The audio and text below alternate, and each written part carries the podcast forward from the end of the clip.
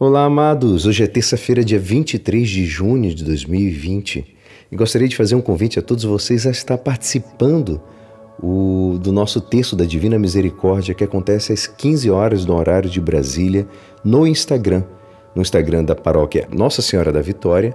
O endereço é nsvitória underline barra ou Alisson Art no meu endereço do Instagram, tá ok? E hoje a nossa igreja nos convida a meditar juntos o Evangelho de São Mateus, capítulo 7, versículos 6, 12 a 14.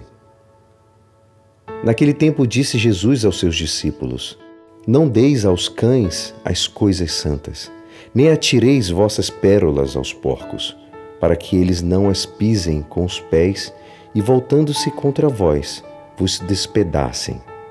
Tudo quanto quereis que os outros vos façam, fazei também a eles.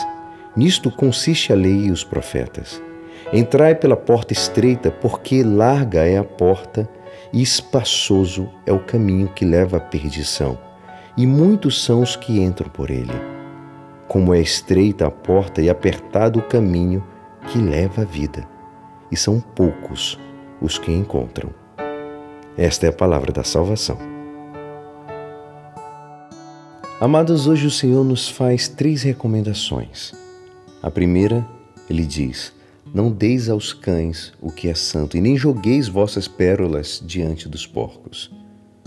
Contrastes em que bens são associados às pérolas e o que é santo, e cães e porcos aquilo que é impuro, aquilo que está, aquilo que é ignorante.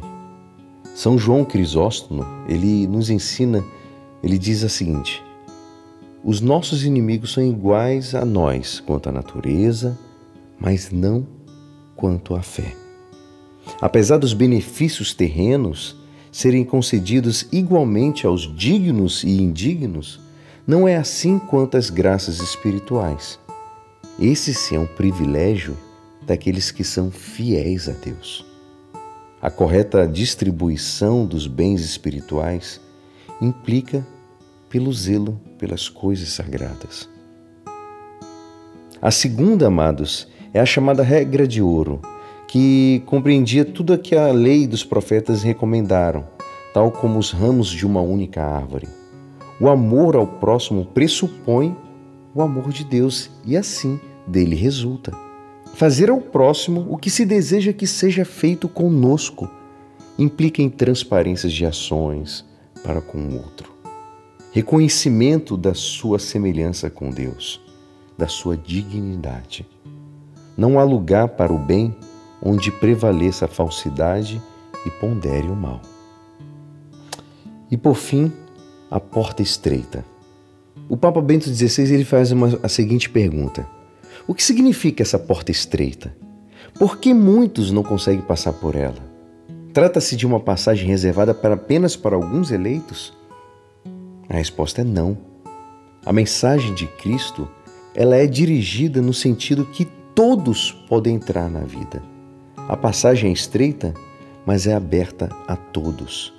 Estreita porque é exigente, requer compromisso, abnegação, mortificação do próprio egoísmo. Que hoje possamos pedir ao Senhor que Ele nos dê a força necessária para conseguirmos os objetivos de passar pela porta e assim ter um encontro belo e tão sonhado com o próprio Senhor. E é assim, esperançoso que esta palavra poderá te ajudar no dia de hoje que me despeço. Meu nome é Alisson Castro e até amanhã. Amém.